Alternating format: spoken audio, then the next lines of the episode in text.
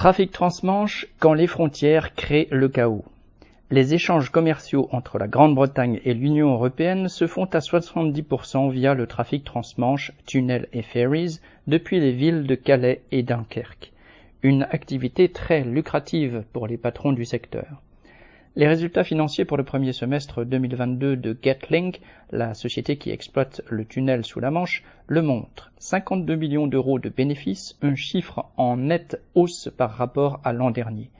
Les compagnies de ferries comme P&O, DFDS ou Irish Ferries ont enregistré des profits colossaux, y compris pendant la crise sanitaire, alors que le trafic était au ralenti. Ces énormes profits, les travailleurs n'en ont jamais vu la couleur. Au contraire, ils ont été réalisés en aggravant les conditions d'exploitation, que ce soit celles des marins qui travaillent sur les ferries, des ouvriers qui effectuent la maintenance des navettes pour le tunnel ou de ceux qui les conduisent. Rien que pour le tunnel, le nombre de véhicules de tourisme a augmenté de 247% en un an et le nombre de camions de 19%. Cela sans embauche significative et donc avec une augmentation de la charge de travail.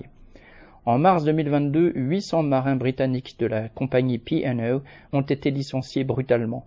La direction a pu réduire les salaires en les remplaçant par des intérimaires originaires de pays où les contrats sont beaucoup plus avantageux pour les patrons.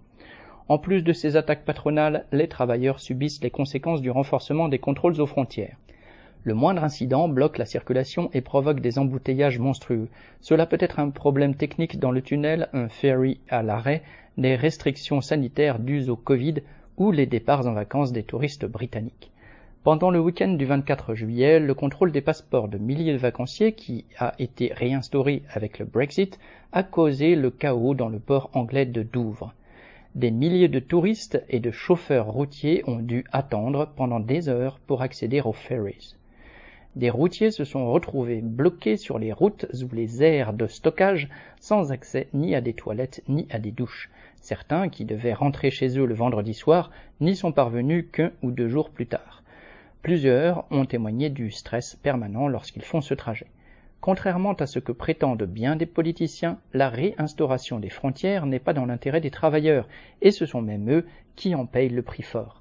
Correspondant lutte ouvrière.